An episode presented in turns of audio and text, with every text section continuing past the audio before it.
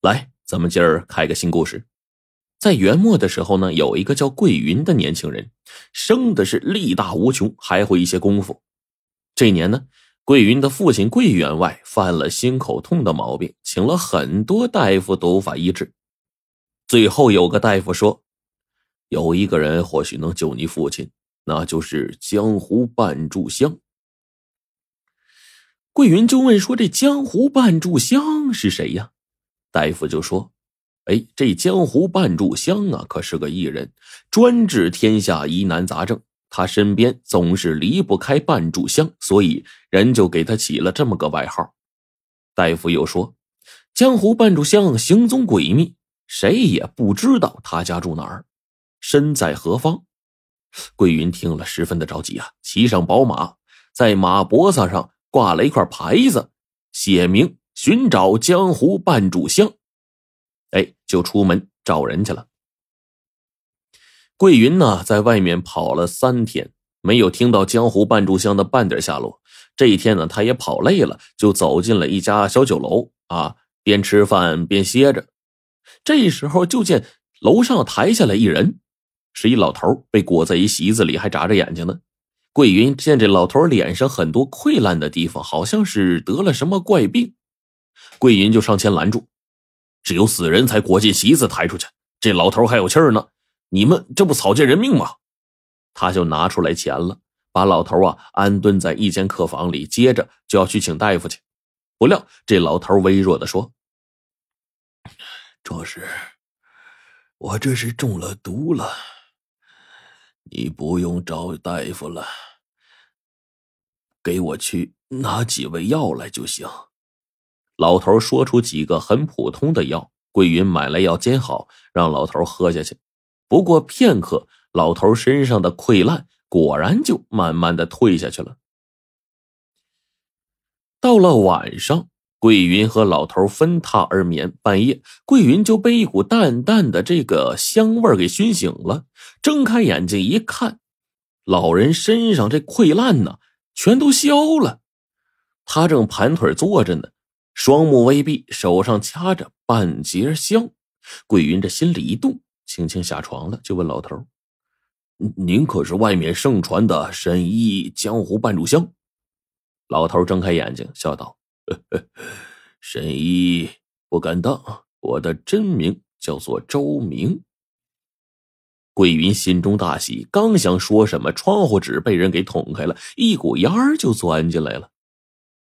桂云听见声音呢，就叫了一声“不好”。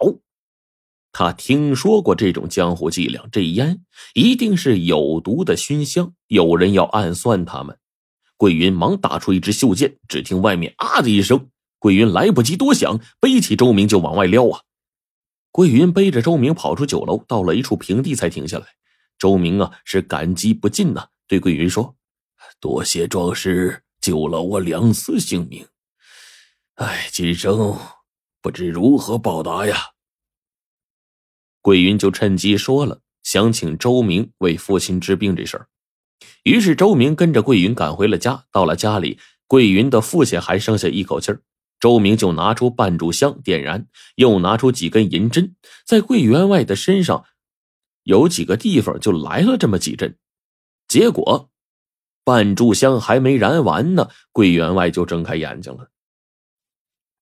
桂云父子对周明是千恩万谢，周明却只要求他们千万别对人说他来过这儿。桂云父子答应了。几年之后，天下大乱，桂云加入了一支抗元的义军。他作战勇猛，屡立战功，从一个小小的士兵做到了将军，还跟一个叫做朱元璋的义军头领啊结拜为兄弟。这随后呢，朱元璋啊打下了江山。创立了大明，成了皇上，桂云也被封为了建威将军。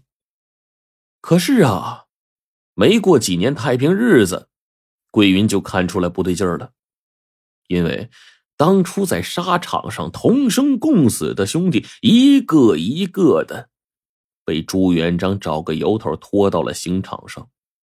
桂云心里那个气呀，成天在家里喝闷酒。这一天，桂云散朝之后，正在家喝酒呢，家里就有人来报说有一个干瘦的老头想见他。桂云正心烦呢，说不见。家人就递过来一个小盒子，说是老头让转交的。这桂云打开一看，只见里面只有半截香，难道是那江湖半炷香周明？哎呦，这可是多少年没见着了呀！桂云马上让家人给请进来。等老头一进来，桂云一看，嘿，这不正是周明吗？周明进来看了桂云一眼，就说：“我是来还债的。当年恩公救过我两次，现在终于有机会报答了。”桂云就纳闷可可我身体现在挺好的呀。”周明啊，叹了口气说。哎，你已经病入膏肓了。桂云就不明白，但还是请周明啊坐下来一起喝酒。几杯酒下肚，桂云就发起了牢骚呀，埋怨朱元璋不该滥杀那些一起出生入死的兄弟。周明在一旁没言语，不动声色掏出半炷香，点燃之后夹在两指之间。等桂云抱怨完了。他才说：“恩公啊，我就是来给你治这个病的。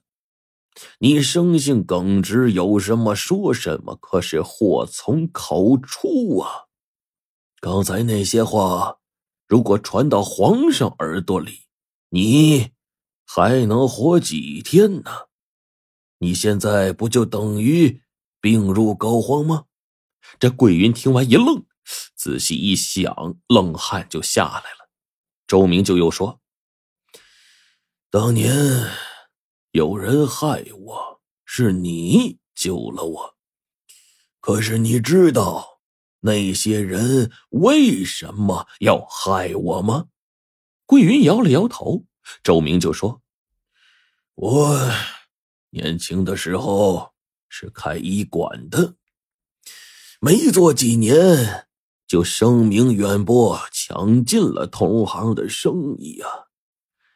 有几个同行对我是恨之入骨，放火烧了我的医馆，我家人呢就死在大火里了。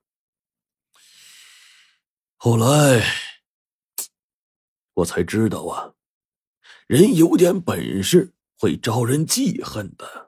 从此我就心灰意冷，漂泊江湖。谁知道他们还是不放过我，我只好是东躲西藏，连个囫囵觉都睡不上，每晚只睡半炷香。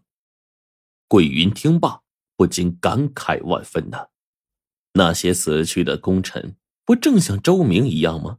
战功越多，权力越大，对皇位越有威胁，朱元璋就越盯着他。桂云正想着呢，突然扑通一声，从房梁上掉下来一个人。